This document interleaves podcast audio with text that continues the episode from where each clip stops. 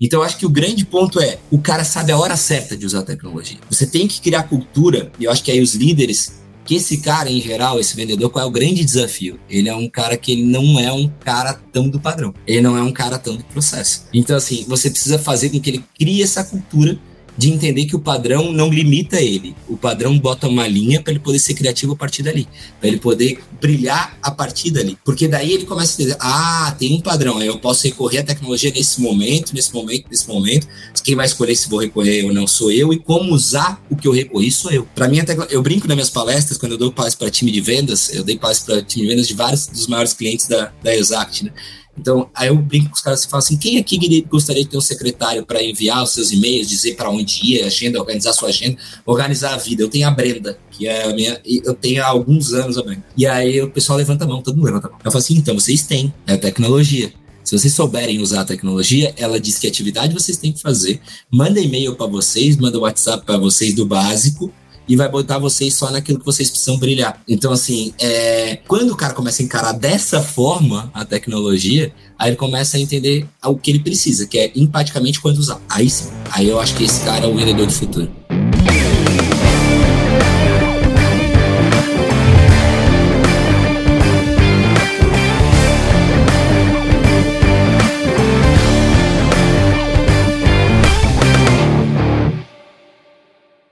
Olá, supervendedores, tudo bem? Estamos começando mais um Papo de Vendedor. O meu, o seu, o nosso podcast sobre vendas, um podcast feito de vendedores para vendedores. Eu sou Leandro Munhoz e aqui comigo está ele, Daniel Mestre. Fala aí, pessoal, como é que tá essa força? Daniel Mestre, hoje vamos falar sobre os conhecimentos, sobre as habilidades do profissional de vendas do futuro, cara. Isso aí, Lê. Esse tema já tá em alta Sendo faz pedido. um tempo, né? Esse tema tá desde que saiu o Chat GPT GPT, tá todo mundo querendo saber como é que vai ser a inteligência artificial, se vai impactar muito na vida do vendedor ou não, né? Tem muita coisa bacana para a gente conversar nesse episódio. Legal.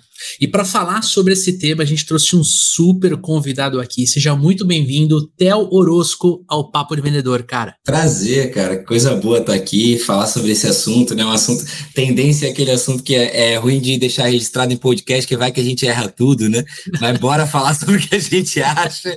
Então, assim, tendência é, é, é sempre arriscado, mas eu gosto bastante de fazer esse exercício de futurologia aí. E eu acho que a gente tem que calcar nas coisas que já estão já estão muito à vista do que vai acontecer. E vai ser um prazer bater esse papo com vocês. Sem contar que, como a gente estuda muito vendas, né? Como a gente está em muito contato com o vendedor, a, gente tem geralmente uma visão daquilo que vai acontecer, que não vai. A gente tem as nossas expectativas também, né, cara? Sem dúvida, sem dúvida. Eu acho que o grande desafio é a gente não cair nas trends, né? Não cair na, naquela futurologia onde é, a gente imagina os carros do futuro voando e sabe aquela coisa, trazer um pouquinho para o pé no chão, assim, e, e, ter um pouco mais de senso de realidade, eu acho que é o, é o primeiro grande desafio. Eu lembro de um dos primeiros grandes prêmios que eu ganhei na minha primeira empresa, que era dois para um design, minha primeira empresa que eu vendi, é, foi um prêmio de tendência da Michelin, do Salão do Automóvel de Detroit. Cara, a gente ganhou o prêmio ah, do salão e de duas, tem três tendências que a gente falou, só uma aconteceu e a gente ganhou o prêmio, né? Então, assim, eu acho que é, esse, essa ideia de trazer, claro que quando é um prêmio você traz umas coisas assim, são superdimensionadas. E eu uhum. acho que uhum. esse, essa superdimensionamento é, é, que é o grande desafio. Tem que cuidar muito com a, é, as tendências em geral, elas têm um efeito de onda, né?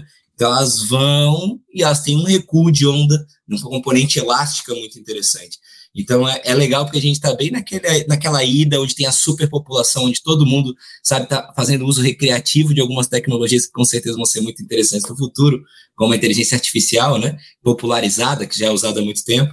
E esse recuo, acho que é o grande ponto que a gente tem que aqui debater. Aonde que vai parar o recuo, vamos dizer assim. Legal, cara. E olha só, para quem ainda não te conhece, quem né, tá, nos acompanha aqui, mas nunca ouviu falar do TEL, conta rapidamente quem é o TEL, né? O teu trabalho na Exact, agora RD Station. Legal. Conta um pouquinho para a gente te conhecer, cara, por favor. Legal, cara. Eu sou um cara que eu não era de vendas, na realidade, eu era um cara de desenho industrial, me formei em desenho industrial e administração, fiz pós em marketing e gestão estratégica de empresas. E aí eu abri uma primeira empresa chamada Dois para um design industrial, nós fomos das cinco maiores escritórios do Brasil. Eu vendi essa empresa, ganhamos lá, acho que foram sete vezes o Oscar do design brasileiro, ganhamos é, é, uma vez o maior prêmio de, de tendências automotivas no mundo, que é o Salão de Detroit. Então, assim, foi super legal. É, vendi essa empresa não porque aquelas vendas de livro, apesar de ter ido meu livro, mas eu vendi porque não aguentava mais ser empreendedor. E aí, quando fui para o mercado, eu fui para o mercado que eu era um processista, eu desenhava processos. E um ex-cliente meu, chamado Velho Laser, me, me chamou para ver o processo de vendas dele. Não era um cara de vendas, mas fui ver processo de venda como, como via chão de fábrica. E aí, quando fui ver processo de venda como chão de fábrica, deu muito certo. Eu comecei a entender como uma linha de produção, lancei um artigo que chama Cinco Sons de Venda, atração, segmentação, tração, nutrição e retenção. Hoje escreveria um, um sexto som que seria expansão. É, e deu muito certo. A Endeavor, a gente saiu de primeiro ano fazendo, basicamente eu achei o gargalo dele, que era conversão. Acho que a primeira grande coisa quando a gente fala tendências, inclusive, é onde usar as tecnologias, né? Quando a gente fala de tecnologia. Boa. E a gente foi muito assertivo, eu fui muito assertivo naquele momento em usar a tecnologia para coletar mais dados sobre o cliente antes de envolver o vendedor. E com, essa, com esse conceito, a gente reduziu o número de vendedores e saiu de 1,3 para 10,6 milhões de faturamento, foi o maior crescimento no Brasil na revista Exame, no ranking da Deloitte. No outro ano me pediram fazer a mesma coisa numa outra empresa, o fundo de investimento que investia na Velha, e eu fiz para a Nanovetores, saímos de 900 para 9,4 milhões, foi o segundo maior crescimento do Brasil no mesmo ranking no outro ano. A Endeavor me chamou para mentorar sobre vendas, e aí eu comecei a falar de vendas, estudar vendas, virei um fanático por vendas, amo o comportamento humano, virei um fanático sobre neurociências, então, assim, é uma, uma coisa que eu me aprofundo muito e recentemente tenho me aprofundado cada vez mais sobre inteligência artificial. Compramos uma empresa de inteligência artificial. Eu lancei, logo depois desses dois cases, uma empresa chamada Exact Sales, para pegar aquelas planilhas de Excel que começaram a travar e deixar elas virarem um software. Obviamente, esse software evoluiu muito, se tornou maior na América Latina em Sales Engagement. E recentemente eu vendi para a RD, que é o maior software de é, automação de marketing e venda do Brasil, que pertence a TOTS, que é a maior software, uma empresa de software do Brasil, né?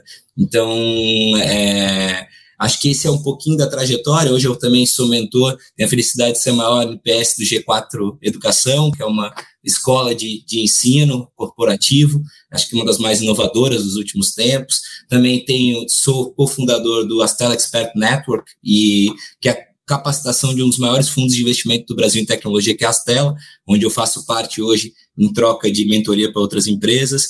E tenho dois livros, um com Dé Siqueira, que é um dos cofundadores da RD, chama é, Prático das Novas Ferramentas Comerciais, e o outro, é, que foi o que fez mais sucesso, que foi 0 a 50 milhões, eu odeio o título, acho super pastelão, mas deu muito certo, ficou entre os mais vendidos do Brasil vários meses seguidos e e é um, é um livro técnico que conta a minha história como pano de fundo. Sensacional. É, é por isso que trouxemos um convidado de peso aqui. Que, que se você não está assistindo a gravação, o Theo ele tem quase 80 anos de idade, com tudo isso que ele fez. Né, e é um convidado de peso na pandemia, cresci bastante, então assim, tá bem pesado.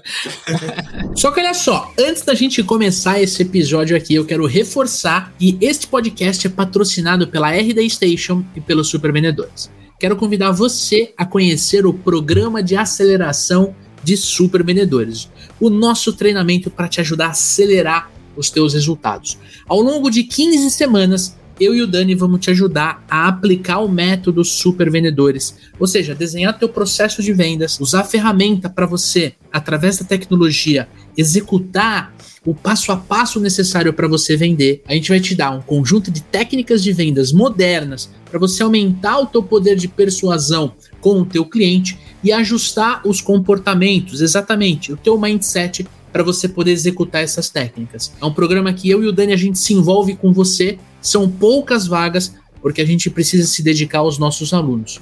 O programa de aceleração turma 6 está começando no dia dessa gravação aqui e a gente quer convidar você para conhecer o nosso programa. Quero fazer um outro convite, mas aí é um convite da RD.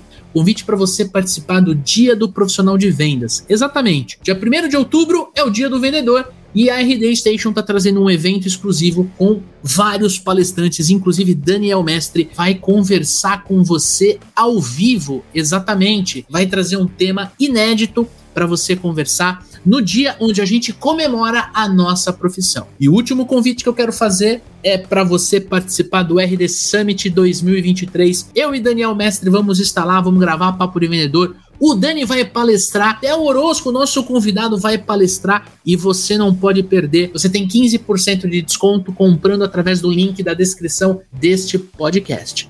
Tamo junto? E, cara, você, um, assim, você estuda muito tendência, é, tecnologia, você vem né, de tecnologia, você fala muito sobre é, você estuda muito sobre vendas, e dentro desse, né, desse conjunto todo, a gente trouxe esse tema, conhecimentos e habilidades de vendas do futuro, né? E a gente vai começar com a primeira pergunta, que é a seguinte, cara, na tua visão, quais são os, quais são os principais conhecimentos que você enxerga que o profissional de vendas ele precisa desenvolver para ele poder se destacar nesse cenário cada vez mais digital, cada vez mais orientados a dados? É, como é que, como é que o, o vendedor do futuro ele vai agir, ele vai ser, ele vai conquistar clientes, ele cara, como é que essa pessoa ela vai ser? Na sua visão? Legal, cara. Primeiro eu, vou, eu começo referenciando um estudo do Rain Group, que é, é um dos institutos de pesquisa que eu gosto bastante, assim, que falam, que pesquisam bastante sobre vendas.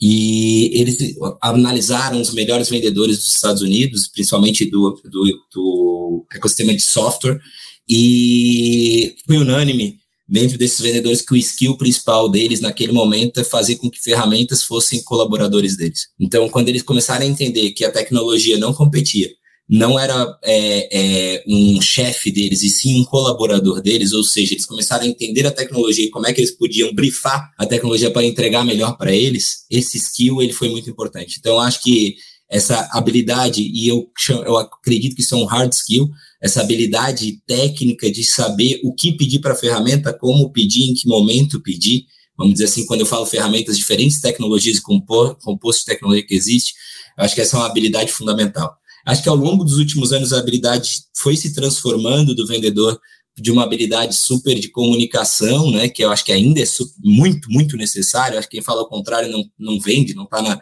no chão de vendas, mas essa habilidade também de organização, coachability, como fala o Mark Roberts, bastante essa capacidade de ser drivado. Então, acho que isso tudo é um composto que ainda é muito necessário, mas eu vejo que com a tecnologia, o que vai acontecer é que os vendedores vão ficar cada vez mais naquela camada onde a conexão é, é fundamental, onde entender ser humano é fundamental. Então, para mim, o vendedor do futuro é um grande entendedor de ser humano. Então, assim, porque quando eu falo entender ser humano, não é, é entender como conectar, é entender como dar segurança, é entender tom de voz, ritmo de fala, persuasão, neurociência. Eu acho que esses são campos de estudo que a tecnologia ela faz com que esses campos fiquem cada vez mais importantes e não que eles percam importância, porque ela resolve o resto. Aquele apertar parafuso, responder rápido uma questão técnica, por exemplo, ah, meu teu produto integra com fulano, hoje a inteligência artificial responde com melhor capacidade que a gente, muito mais rápido. Então, assim, por que, que isso, é, isso é importante? Agora, responder a partir disso, te dá segurança que isso é fácil, que isso é rápido, que outros já fizeram, trazer prova social, gerar aí é um ser humano. Então, acho que essa capacidade que o ser humano tem de gerar credibilidade, confiança, de andar no, no, no funil através de é, aspectos não tão quantitativos, aspectos mais qualitativos, eu acho que vai ser cada vez mais importante. Então, eu vejo que a tecnologia ela resolve aspectos extremamente quantitativos e controláveis. E o ser humano, ele cada vez mais ele é importante dentro de um, de um universo onde só aspectos controláveis não chegam a, a, a, a nível de confiança, um nível de, necessário para que uma venda complexa, principalmente, uma venda de médio e alto ticket aconteça. Mas assim, eu achei, eu achei interessante que você traz a ferramenta, a tecnologia, como um colaborador do profissional de vendas. Né? Sem dúvida. Só que uh, hoje se vende muito, um, né? Se vende muito na internet o, o lance de você usar essas tecnologias para você é, diminuir as dificuldades que o profissional de vendas enfrenta no seu dia a dia. Vou dar um exemplo para você. Né? Ah, pô, aprenda a prospectar usando o chat GPT. Você vai criar um script, você vai fazer o envio desse script via e-mail, você vai conectar via e-mail e, e meio que tipo assim, olha, use isso aqui para você não ter que precisar, para você não precisar pegar o telefone e ligar pro cara e, e levar, de repente, um não. Tipo, agora eu não posso falar com você, agora não dá, agora eu não quero, que é a rejeição, o medo que a gente tem de, de ser rejeitado. Então, eu vou para aquele lado muito mais pensando é, e, não, e não estar num, num, num, dentro de um processo de prospecção, estar numa dificuldade que todo mundo enfrenta e eu não gosto de enfrentar, do que necessariamente eu enxergar a ferramenta como colaborador. Tipo assim, cara, posso criar um script, posso fazer um disparo, mas tem que ter, eu tenho que usar esse disparo para entender o que está acontecendo e qual é o melhor momento de eu fazer uma cold call, por exemplo. Mas aí eu quero que a, a minha pergunta, né? Cara, como é que o vendedor que está nos escutando, ele, ele consegue enxergar se ele está mais para aquele time que quer usar a tecnologia para ele não fazer o trabalho, versus aquele que quer usar a tecnologia para ele fazer é. o trabalho de forma melhor? Eu gosto de falar, Lê, que eu divido as vendas em três tipos, tá? No touch, mid touch e é, high touch. O que, que significa isso? Cara, no touch, sem contato humano. Quando é que você consegue fazer esse tipo de venda em geral? Quando o teu ticket é baixo você tem poucas objeções, ou nenhuma objeção. Ou seja, você não tem contorno de objeção. Fazer contorno de objeção via contato assíncrono, que a gente fala, que é, aqui é síncrono, eu estou vendo tua resposta. Mas quem está vendo a gente é assíncrono. Por quê? Porque não consegue dar o feedback imediato, a gente não consegue se adaptar ao feedback de um do outro. Então, essa é, essa é a diferença. Quando a gente começa a falar de contornos de objeção de média e alta complexidade, a assincronicidade ela é quase impossível de chegar a uma conversão. Por quê? Porque você pensa no volume de trocas de, de informação que você precisaria para conseguir chegar em uma venda através de assincronicidade, ou seja, um WhatsApp, um e-mail ou coisas do tipo. Então, assim, no meu ponto de vista, quando a gente começa a falar de e-commerce, de algumas coisas que são com menos, é, mesmo no e-commerce não é por exemplo, eu tenho alguns maiores e-commerce como clientes. Nesse e-commerce não é tão, essa regra é tão fiel. Mas quando a gente começa a falar de barreiras de objeção menores, normalmente tickets menores, o no touch funciona. O, tá.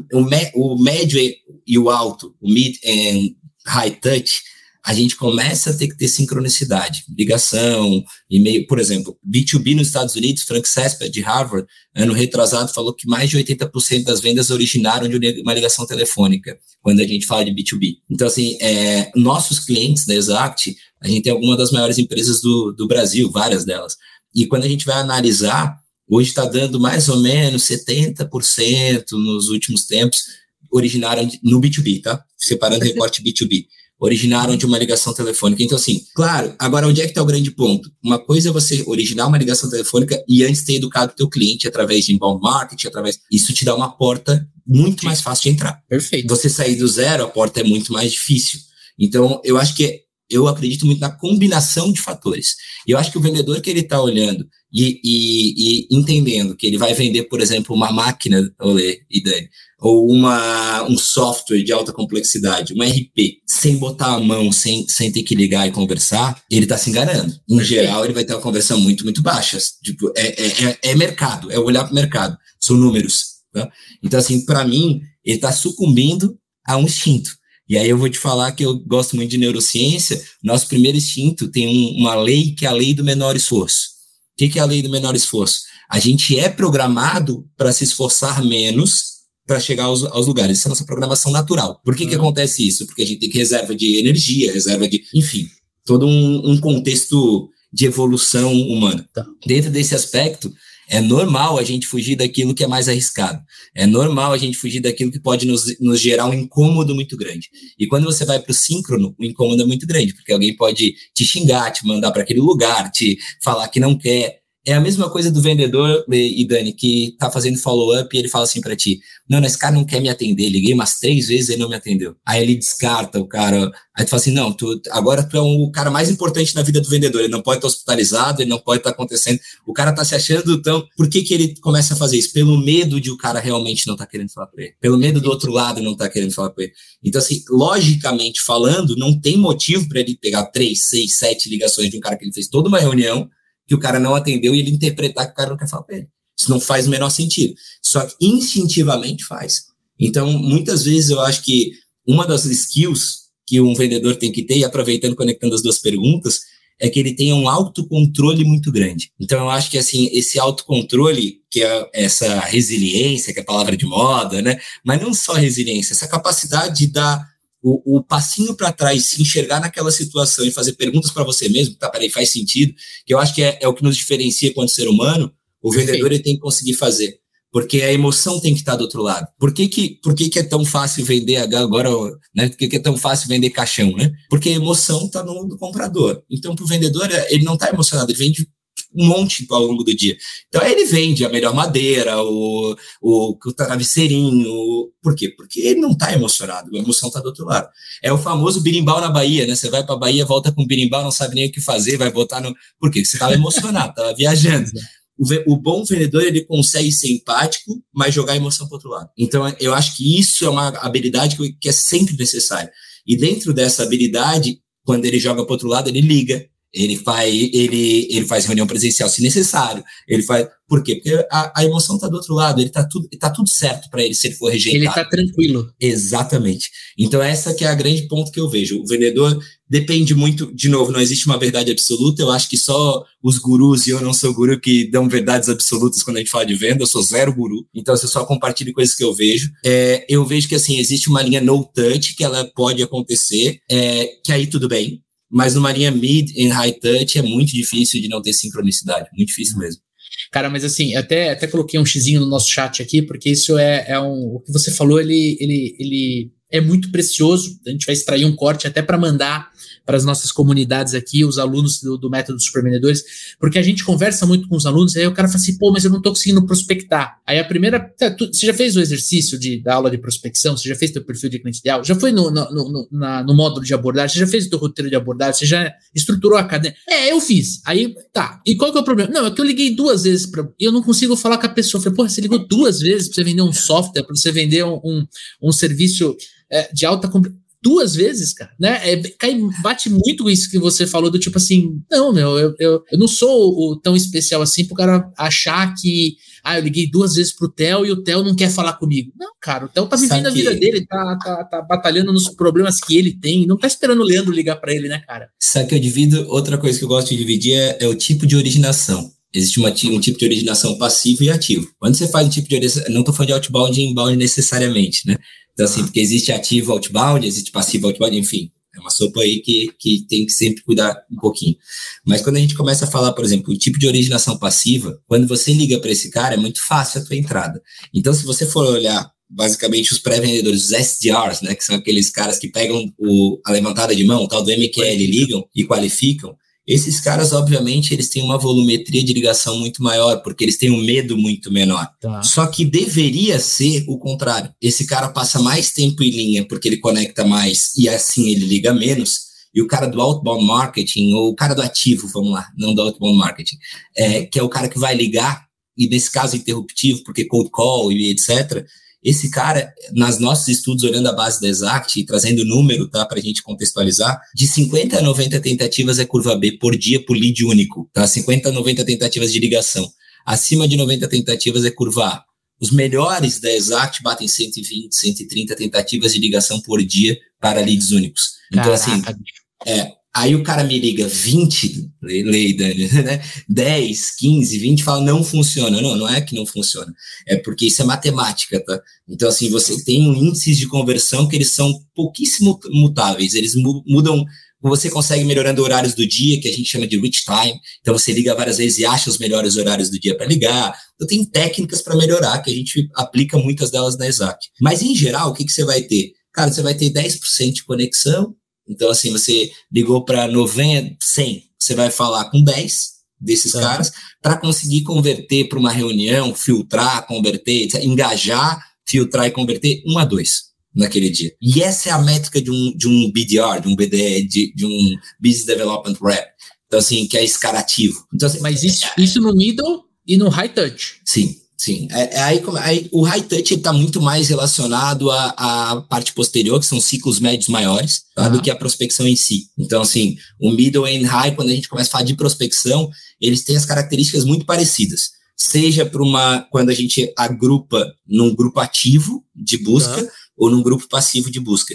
O grupo passivo, o que, que acontece? Ele tem mais escalabilidade quando a gente fala de inbound marketing, de links patrocinados, que é, interessante para mim, link patrocinado é outbound passivo, porque ele é interruptivo a tua experiência. A tua experiência normal não é o link patrocinado, a tua experiência normal é o page rank.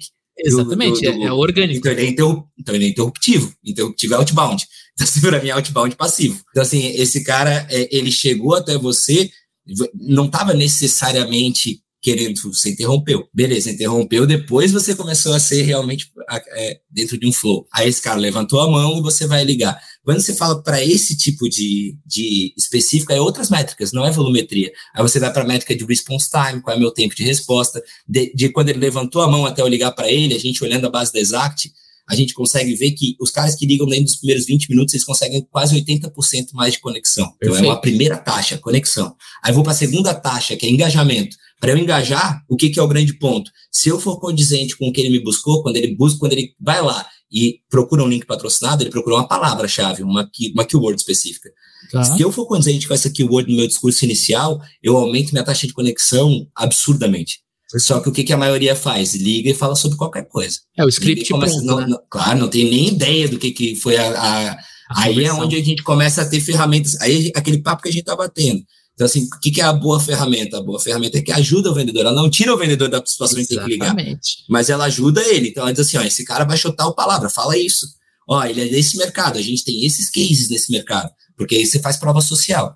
Agora, é. onde o vendedor brilha? Na forma com que ele aborda quando ele usa a prova social, de que forma ele usa, como é que ele entende o teu, o teu ritmo de fala, o teu tom de voz se adapta a isso, a situação. Cara, imagina eu fazendo podcast aqui com vocês, que a pessoa está ouvindo no carro, falando de maneira super pontuada. Eu falo assim também. Só que eu falo com os investidores. Eu falo com. Agora, quando eu tô fazendo podcast, eu tenho que acelerar o ritmo de fala, senão fica uma merda o podcast. Fica. O cara passa pro próximo. Ah. Exato. Então eu tenho que adaptar. E isso é uma skill que o cara que controla, tem um cara chamado Ricardo Voz, que é um gênio disso, que ele é consultor da Anitta, de uma galera super legal, foi e ele vai palestrar no RD Summit vai, vai, vai. de 2023. É, e, cara, é, é, eu, eu adoro quando a gente começa a falar desse tipo de coisa. Quando a gente começa a falar de ajuste de tom de voz, de ritmo de fala, porque isso é neurociência, isso é tem muito de interpretação humana dentro disso, e as pessoas subvalorizam isso. Legal, cara. E assim, é, para a gente avançar aqui no nosso papo, uma coisa que assusta muito, e, e, assim, a gente sabe disso conversando com a nossa audiência, Théo, é o lance assim, pô, se eu vou trabalhar com tecnologia, se eu vou trabalhar com, é, é, é com, com algo que, que vai me ajudar nesses termos a fazer o meu trabalho de forma mais rápida, de forma mais eficiente. Pô, será que eu não estou perdendo o elemento humano? Será que a, a, a, construção do relacionamento com o cliente, ela vai ser igual, não vai ser, porque agora é um e-mail automático. Cara, então assim, eu queria te fazer essa pergunta para a gente trazer o tema para a mesa. Como construir relacionamentos sólidos com a nossa carteira de cliente, usando a tecnologia na sua visão, cara? É, eu, eu vejo, eu, come, eu vou responder essa com um papo a partir de AI, tá? Então, que eu sou um cara que eu tô super dentro. É, eu, eu, gosto do Greg, da OpenAI, ele, ele trouxe, se eu não me engano, foi numa palestra, acho que foi ele ou foi o Altman, que trouxe a, a ideia de que a, a, a, inteligência artificial se divide em três fases. E eu vou usar ela como base, porque eu acho que tudo é nesse sentido. Tá? A primeira fase é, é uma fase de interpretação. Ela olha para os dados e ela é capaz de te dizer assim, te, te orientar. Olha, tá ligando menos que ontem. Então, assim, isso era um humano fazendo antes. Antes o humano tinha que ir lá olhar, e diz assim: ah, o, o Lê ligou menos do que ele estava ligando, o Dani ligou menos que o Lê, e começar a fazer esse tipo de relacionamento entre essas partes. Sinalzinho amarelo. É, é, é, exato, sinalzinho amarelo, sinalzinho vermelho. Sinalzinho... Se uma inteligência é capaz de acelerar esse tipo de coisa, o que, que ela faz? Porque isso, isso na realidade, isso é o, o, o que é replicável. O que, uhum. que é o uhum. grande ponto? É o que fazer a partir disso. Uhum. O que uhum. fazer a partir disso, eu vou ter que entender. Eu não posso chegar e fazer da mesma, falar da mesma forma pro Lê e pro Dani. Então, eu não posso chegar pro. Porra, o Lê é um cara super é, emotivo. Eu chego para ele, dou no meio dele, matou o Lê. E aí eu vou poder. Então, assim, o que que acontece? É a mesma coisa com o teu cliente. E é a mesma coisa com a tua equipe. A gente, como líder, é um vendedor para a equipe. Então, é a mesma coisa para a tua equipe. Se me traz a interpretação, fica mais fácil de eu poder me adaptar à comunicação para pensar. Hoje a comunicação é pasteurizada, tanto para o cliente como para a equipe. Eu trato o Lê e o Dani igual, porque eu tenho que fazer um monte de tempo ficar interpretando coisa para depois tratar. E aí é o grande é o grande risco. Então essa é a primeira fase. A segunda fase ela é de orientação. Ela é uma fase que te sugere algo. Então, por exemplo, um texto. Quando quando uma AI sugere um texto, isso é uma sugestão de texto. Eu vou a partir daquele texto incrementar. Aí é a utilização do preguiçoso, a lei do menor esforço. Tem gente que pega, faz o texto e sai usando o texto. Isso Ctrl C, Ctrl V. Fica uma merda. E aí usa ainda AI aberta, que eu chamo de AI recreativa. O que, que é AI recreativa? Pega o GPT gratuito, vai lá, não, não dá, porque AI funciona por dois aspectos. É, aprendizado, ou seja, teu banco de dados, e orientação, que é o teu copy. Ok, esse cara não entendeu o copy, esse cara não criou banco de dados próprio, ele pegou o banco de dados aberto, pediu para AI gerar alguma coisa. Aí gera aqueles que advogado está sendo processado porque usou AI como jurisprudência que não existia. É, tem é, gente processando porque fez cadência de e-mail que citou concorrente, porque não conferiu, pegou uma AI, a AI pegou um dado aberto, aí o cara falou assim, qual é o melhor software de meu concorrente? Chegou e falou, qual é o melhor software de é, sales engagement do, do Brasil? Ele falou, Exact, o cara foi lá e jogou para todos os clientes dele. Então, isso é supor, hipotético, tá, gente? É, foi lá e jogou para todos os concorrentes dele. Quem é a culpa? É dele. Então, assim, por quê? Porque ele, primeiro, que não entendeu a tecnologia. Ele usou uma IA recreativa como profissional. Segundo, que ele está usando uma indicação como uma ativação. Isso é indicação, você precisa conferir. É um segundo passo de AI. E aí, quando você vem para o terceiro passo, é o passo de fato de ativação, que é um passo que a gente está um pouco distante. Não tem, hoje tem pouquíssimas coisas que são de ativação. Pouquíssimas coisas que você pode pegar de uma AI, trazer como verdade absoluta e ativar a partir dela. Por que, que existe isso? Porque o, o, o componente adaptação humana, componente empático, um componente, ele é muito, muito pesado. Então é muito difícil você fazer isso acontecer sem passar por um componente de crivagem, de crivo é, do ser humano para fazer esse tipo de coisa. E aí é onde a gente começa a ter esse diferencial. Ah, Théo, mas por que, que vai, isso não vai tirar o aspecto humano dos relacionamentos, eu acho que aumenta. Na realidade, a partir do momento que você faz as, a, aquilo que são as respostas rápidas, como quick wins, como vitórias rápidas, por exemplo, teu cliente te pede, é, Dani, é, com o que, que vocês integram? Por que, que precisa ser um, um, uma pessoa fazendo isso? Eu posso responder, quick win, rápido, pum, pego com isso. Posso? Agora, quando ele pergunta assim, tá, mas essa integração é boa mesmo? Você percebeu? Vai vir para o qualitativo, não é mais quanti. Aí você entra com o teu relacionamento. Então, quando você acelera as quick wins, você deixa mais tempo para aquilo que realmente importa e que você pode fazer, que é gerar conexão profunda. É gerar, de fato, uma, um relacionamento. Porque o relacionamento não é gerado por esse tipo de coisa. Não é quando ele quer. Se você demora para tirar dúvidas rápidas, por exemplo, ele te pergunta e tu responde amanhã, Aí você perdeu o engajamento dele. A gente tem uma coisa chamada janela de, janela de atenção, que é um outro comportamento humano. A gente está extremamente na janela de atenção quando eu te faço a pergunta. Se você está numa outra reunião e demora para me responder e responde amanhã, a gente fica, ah, não, mas é que eu quero uma conexão com o cara. Saiu da janela dele. E aí você tem muito mais perda do que ganho. Então, assim, é a combinação desses fatores, na minha visão, que faz a coisa acontecer de novo, futurologia, né, Dani? É, Para mim, o, o, exercício de futurologia é a tecnologia vai ser sempre apoio ao vendedor. Apoio no sentido de fazer coisas que são replicáveis de maneira mais rápida e apoio no sentido de trazer para ele sugestões. Então, por exemplo, o que, que a gente tem é, é fazendo spoiler total aqui, né? Tipo, para sair aí da, da, da Exact já existe, mas na RD vai ter em todos os produtos da casa. Cara, uma das coisas é, é o, o agente que ele te ajuda você cria um agente e ele te ajuda, por exemplo, em comportamento. Vou dar um exemplo. Estou eu prospectando um mercado, eu chego e digo, cara, a gente tem algum case de sucesso desse mercado? E aí a inteligência artificial fala, temos, com a empresa tal, tantos por cento de crescimento. Aí eu estou em contato, o que, que ela está me fazendo? Ela está me apoiando. Ela não está necessariamente, é um CS que a gente já usa aqui dentro da casa, né, para CS, para atendimento, que ele às vezes não sai, ele é um cara que está rampando. Aí ele vai lá e pergunta, pô, com quem que a gente faz tal coisa? Quando, quando acontece tal problema, o que fazer? Antes era um bot, só que não é tão controlável que perguntas existem, né? Então a inteligência ela vai nesse sentido. Eu tentei envelopar é, inteligência com a tua pergunta, é, e eu acho que inteligência artificial responde muito bem ela, porque eu vejo que é o que tem de mais é, que as pessoas imaginam que vai substituir ou tirar o comportamento, humano. Eu não acho. De novo, é só, eu não sou nenhum guru, é só meu posicionamento. O que eu tenho visto, e tenho visto as discussões mais profundas, é que são as duas primeiras camadas que são uma camada de visualização e de sugestão.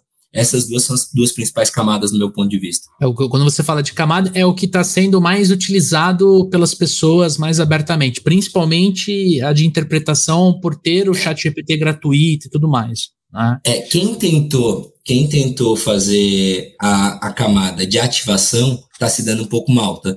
Então tem algumas coisas, é o que eu falei, é o cara que mandou o nome de concorrente numa cadência de e-mails, é o cara que usou uma jurisprudência lá numa que não existia, uma tem peça. um monte de case, tem muito case, muito, muito, muito, muito, chove case na internet. Por que esse cara não entendeu o jogo? E aí eu acho que tem um grande desafio que a gente tem que cuidar, que é não usar corporativo como, como recreativo.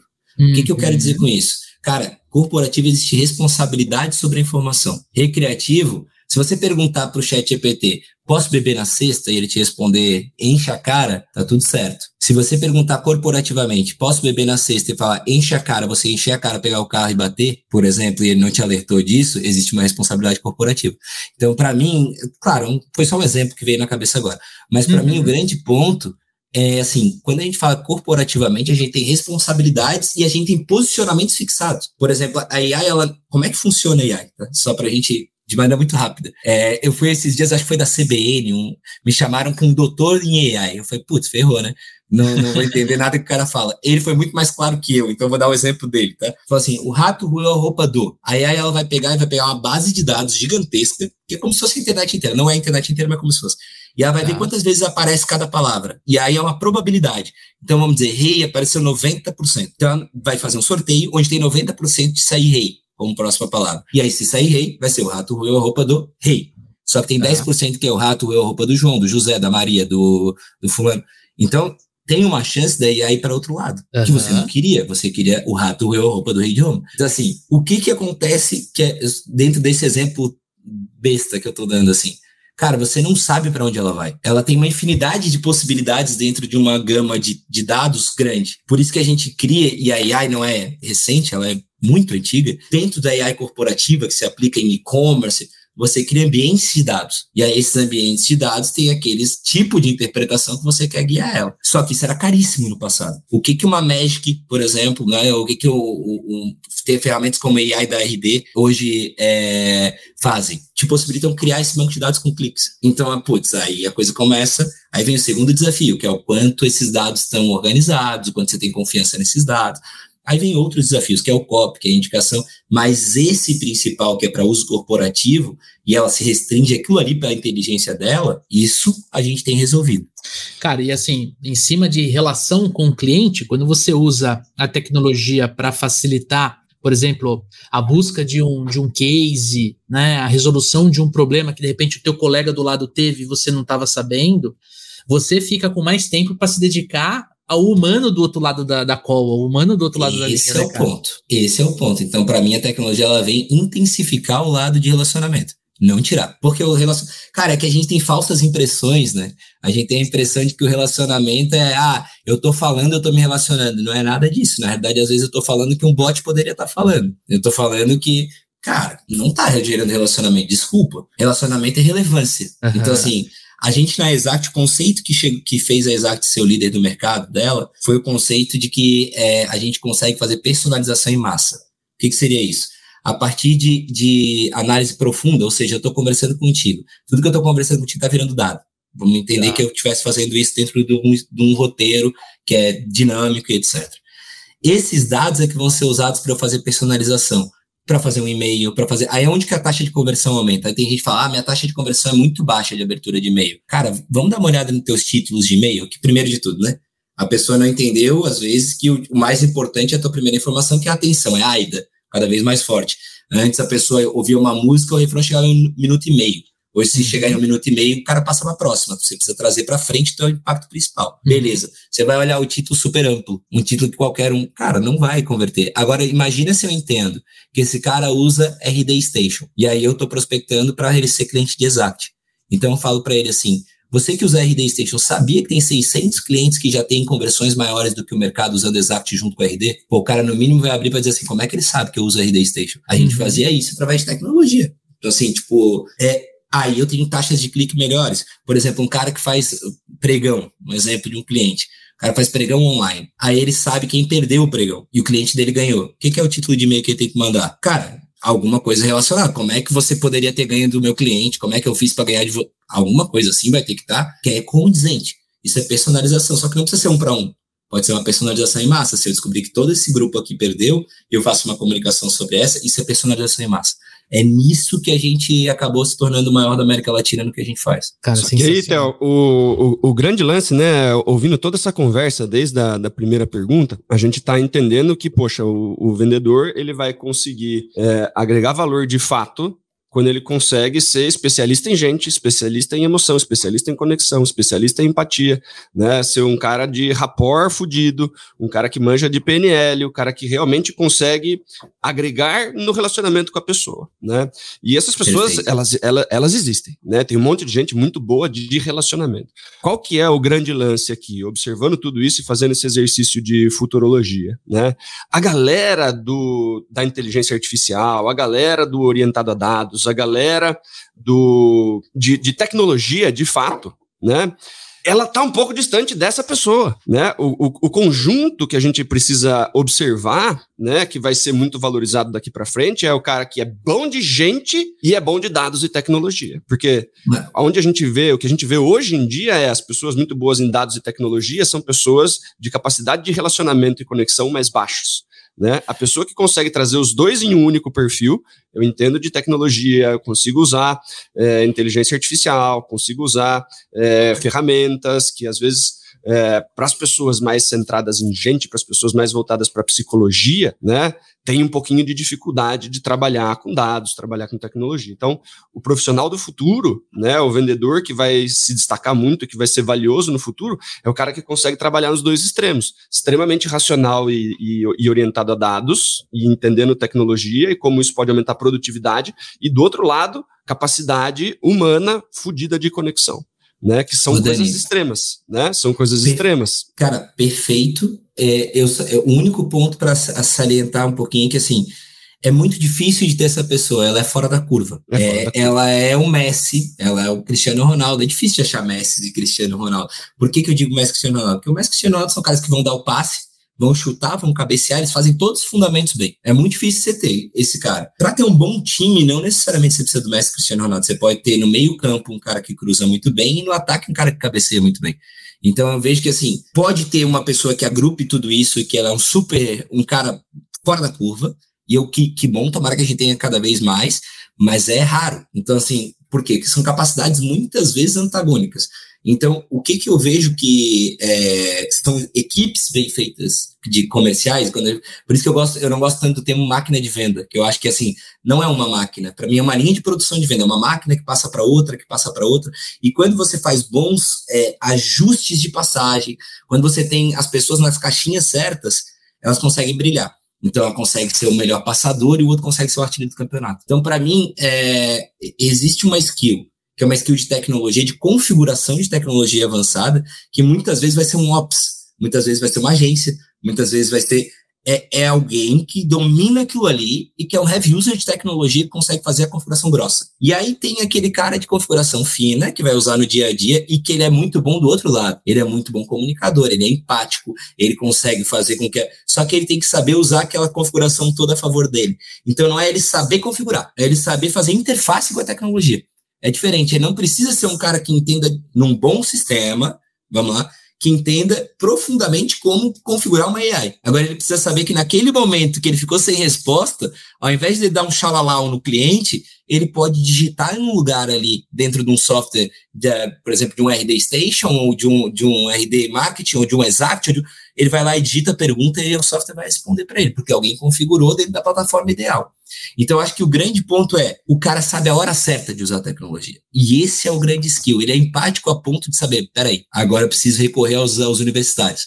Aí esse cara, eu acho que esse é o grande skill que ele precisa ter. Então ele não precisa necessariamente ser um heavy user de tecnologia, entender se é um cara data-driven. Se ele for um cara... Só que agora tem um ponto. Tem um cara que chama Chris Ye, vai palestrar no RD Summit 2023 também. Tô trazendo meus amigos tudo. Então assim, é, é, o Chris ele é um cara que escreveu Blitzscaling junto com o Reid Hoffman, né, fundador do LinkedIn, primeiro investidor do Facebook, do Airbnb. E o Chris, ele fala de a importância dos padrões e das pessoas que gostam de seguir padrões, que gostam de seguir. Você tem que criar cultura, e eu acho que aí os líderes, que esse cara em geral, esse vendedor, qual é o grande desafio? Ele é um cara que ele não é um cara tão do padrão, ele não é um cara tão do processo. Então, assim, você precisa fazer com que ele crie essa cultura de entender que o padrão não limita ele. O padrão bota uma linha para ele poder ser criativo a partir dali, para ele poder brilhar a partir dali. Porque daí ele começa a dizer: ah, tem um padrão, eu posso recorrer à tecnologia nesse momento, nesse momento, nesse momento. Quem vai escolher se vou recorrer ou não sou eu, e como usar o que eu recorri sou eu. E aí ele começa a fazer, por isso que eu falo, ele vai usar como secretário dele. Para mim, eu brinco nas minhas palestras, quando eu dou palestra para time de vendas, eu dei palestra para time de vendas de vários dos maiores clientes da, da Exact, né? Então, aí eu brinco com os caras e falo assim: quem aqui gostaria de ter um secretário para enviar os seus e-mails, dizer para onde ir, agenda, organizar sua agenda, organizar a vida? Eu tenho a Brenda, que é a minha. Eu tenho há alguns anos a Brenda. E aí o pessoal levanta a mão, todo mundo levanta a mão. Eu falo assim: então, vocês têm, é tecnologia. Se vocês souberem usar a tecnologia, ela diz que atividade vocês têm que fazer, manda e-mail para vocês, manda WhatsApp para vocês do básico, e vai botar vocês só naquilo que vocês precisam brilhar. Então, assim, é, quando o cara começa a encarar dessa forma a tecnologia, aí ele começa a entender o que ele precisa, que é empaticamente quando usar. Aí sim, aí eu acho que esse cara é o vendedor do futuro. E olha só, Dani, antes da gente ir pro final do nosso episódio, eu quero falar para você, aliás, falar para nossa audiência que sim, nós temos uma meta, Daniel Mestre. Temos uma meta, Lê. Mais uma. A do primeiro semestre já foi.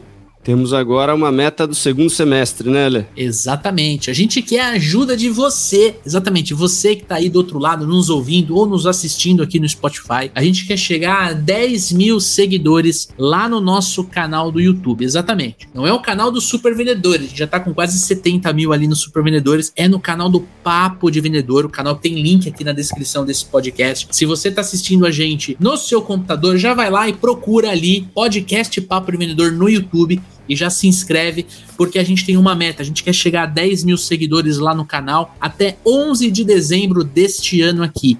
E batendo a meta, Daniel Mestre vai raspar essa cabeleira que ele tá. Inclusive, ele tá deixando crescer, tá ficando bonitão aí, que nem ator americano, eles texano, né? Falta só um charuto ali para parecer um texano brabo. E aí ele vai raspar na zero quando a gente bater 10 mil seguidores até o dia 11 de dezembro, né, Dani? É isso aí, Lê. Bora que bora. E para você poder participar dessa brincadeira, basicamente, procura o podcast Papo Vendedor no YouTube ou se você quiser, clica no link da descrição aqui e clica em seguir, né? Você precisa estar logado na sua conta Google, evidentemente, para você poder ajudar a gente nessa missão. Se você quiser, compartilha esse episódio que tá incrível. Eu tô adorando a conversa com o Theo aqui. Compartilha esse episódio via WhatsApp, manda no grupo da empresa. Você, gestor, manda no grupo dos vendedores. Você que é vendedor, manda no grupo dali dos amigos, do futebol, né? Da, da, da, daquela pelada e tal. Manda pra galera e fala assim: mano, vocês precisam ouvir o que eles estão falando sobre sobre o, o profissional de vendas do futuro. Exatamente. Quando você compartilha a palavra do papo de vendedor, fica mais fácil da gente chegar nessa meta aí. E claro, se você está escutando a gente no Spotify, vai lá na home do podcast Papo de Vendedor, clica no Papo de Vendedor, arrasta para cima ali. Aí ali você tem como seguir o nosso canal, né? Estamos chegando a 50 mil seguidores aqui no Spotify. Estamos muito felizes com isso. E já deixa a sua nota aqui para esse episódio. De 1 a 5 estrelas, Daniel Mestre. Quantas estrelinhas esse episódio já merece? No caso desse episódio, 5 estrelas, Lê. Exatamente. Vai lá, manda cinco estrelas. E por último, pra gente poder finalizar aqui o nosso momento Faustão aqui, nosso merchan, é o seguinte, vai lá no Instagram, arroba supervendedores, procura a gente lá no Instagram, arroba supervendedores, pra gente trocar uma ideia. Eu que tô na conta do, do Super Vendedores ali, eu que respondo para vocês. Vem trocar ideia com a gente. Tira um print, tá escutando, tira um print. Tá com a equipe de comercial escutando esse podcast? Tira uma foto dessa galera linda que tá aí do outro lado e posta arroba Super Vendedores que a gente quer trocar uma ideia com você. Tamo junto? Agora sim, vamos voltar pro episódio que essa última pergunta tá incrível. Ô, Theo, e pra gente é, partir pro final aqui do nosso encontro, cara, eu queria muito perguntar sobre um tema que vem junto sendo discutido com inteligência artificial, né? Que é sobre ética. Né, sobre transparência. Você comentou agora há pouco o lance de xalalau, né? O vendedor, normalmente, a gente fala que é um ditado nosso que o vendedor mete o louco, né? É a mesma coisa, é, é, é o xalalau e tudo mais. Eu queria saber o seguinte, né? Em termos de ética e de transparência. Como é que o profissional de vendas do futuro ele vai encarar isso? É, como é que. É, qual que é a tua visão sobre isso, cara? Cara, meu ponto de vista é que já tem se transformado muito ao longo do tempo. Isso é uma, uma evolução que já está bem adiantada, inclusive, no seguinte sentido. É, hoje é muito fácil do consumidor descobrir o que, que esse xalalau, essa. E um pouco. Hoje tem um nível de controle e de responsabilidade das empresas que é muito mais cobrado. É, é muito mais exposta a empresa. Então, quando você não segue alguns padrões, você é cobrado abertamente. Então, por exemplo, é, se eu disser uma inverdade muito grande aqui sobre. Pô, eu tô num podcast, eu tô num. É, a exposição do que a gente faz e do que o vendedor faz também, porque hoje tudo é lastreável, tudo é gravável, tudo é, é compartilhável, ela já faz com que tenha esse, esse apelo. Eu acho que esse apelo só vai aumentar. Então, assim, esse, esse, e é que bom, ele só vai aumentar, porque ele diferencia o cara que está vendendo sem entender o que ele está vendendo e o cara que está vendendo de fato o que ele tá, o que ele deveria estar tá vendendo. Então, assim, eu gosto de falar que é, a época que vendedor tinha que vender areia no deserto já passou. Hoje é água no deserto, areia na construção. Por isso que precisa qualificar muito. A base da Exact é essa, tá? Então, assim, a gente veio dizendo assim, calma aí, eu não tenho que achar que o vendedor é milagroso. Se tem algum fator técnico, situacional ou dor que me impede de fazer a venda agora, por que, que eu vou jogar na mão do vendedor para ele tentar lá lá? Porque caiu na mão do vendedor, cara. Você tem que entender que assim, ok, mas ele é comissionado por isso. Ele é ele vai, muitas vezes não é mentir para o cliente, ele vai tentar botar o quadrado no, no, furo retangular, cara, no furo triangular. Vai acontecer isso, porque, cara, é a, é a missão dele, vamos dizer assim. É, agora, se a gente consegue qualificar e passar para a mão dele realmente caras que fazem sentido, empresas que fazem sentido, pessoas que fazem sentido, fica muito mais fácil da gente não ter esse tipo de comportamento. Então a Exact nasceu disso, inclusive. Nasceu dessa ética de colocar Customer Centric Selling. Eu gosto muito do Iaco, que é outro amigo, que é o CEO da Winning by Design, fundador, é, o Iaco ele fala muito sobre esse colocar o cliente no centro do processo. Então, assim, cara, o que é colocar o cliente no centro do processo? É perguntar antes de querer vender qualquer coisa para ele. Isso é ética. A minha ética é tentar primeiro te entender como é que pode ser. Ó, ó, seria antiético um médico chegar e te receitar um, um, remédio sem te fazer um exame, sem te fazer perguntas. Não seria antiético? Uhum. Então, por que, que não é antiético um vendedor tentar te vender sem te fazer um exame e perguntas? Para mim, já começa aí o conceito de ética. Então, assim, é, conhecer a si mesmo e o teu inimigo, vamos dizer assim, já diria a arte da guerra, né?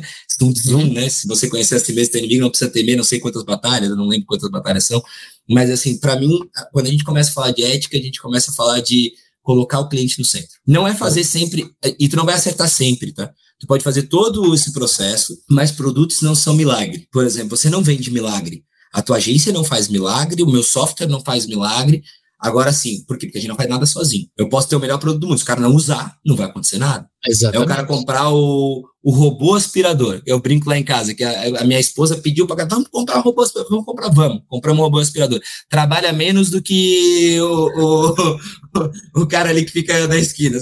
Cara, o robô não trabalha lá em casa. Ele é, eu faço esse robô, ele.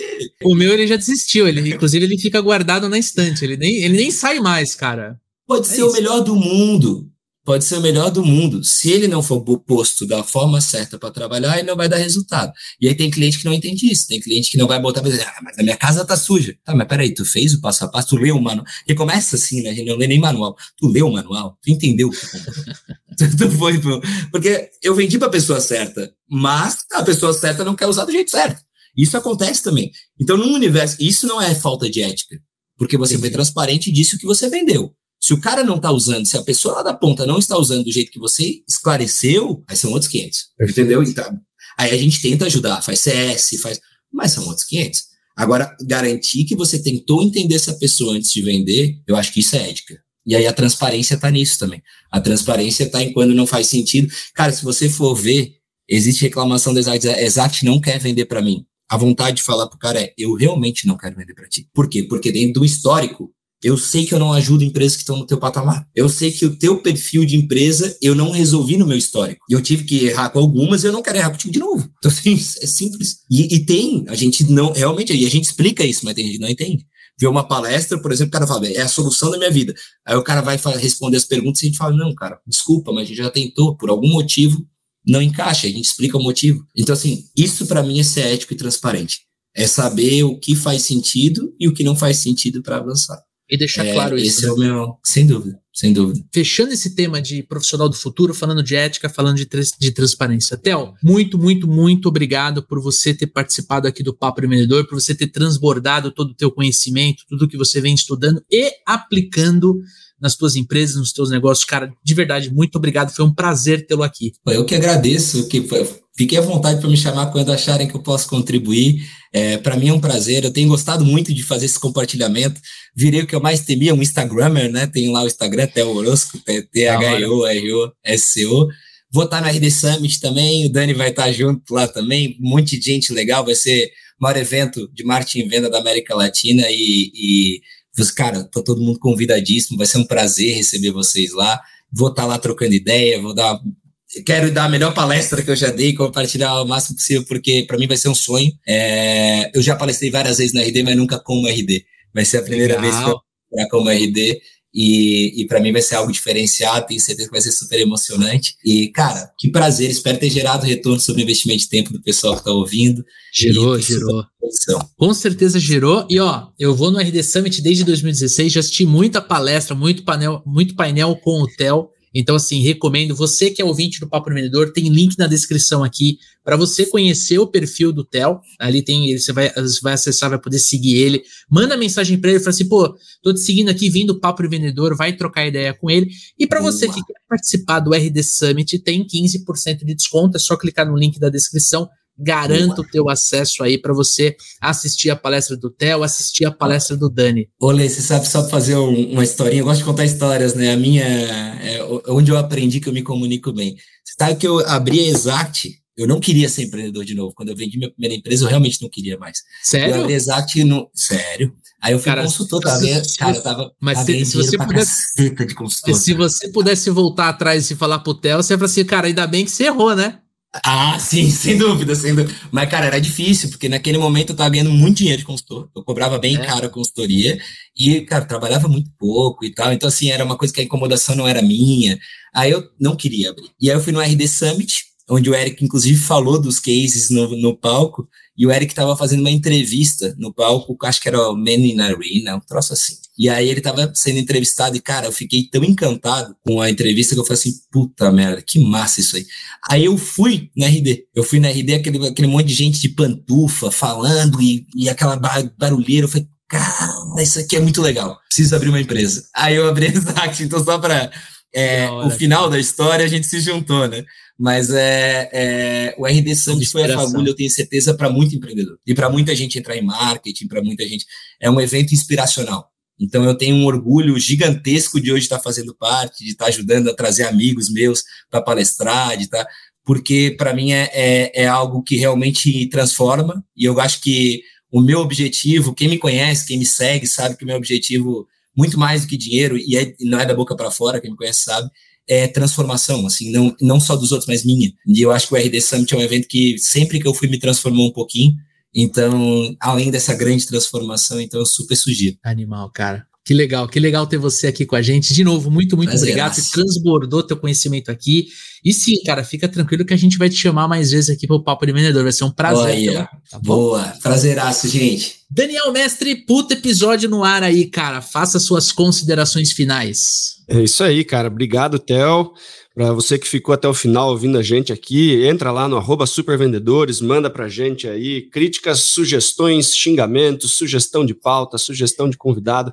Esse podcast é feito de vendedores para vendedores, então a participação de vocês é de extrema importância.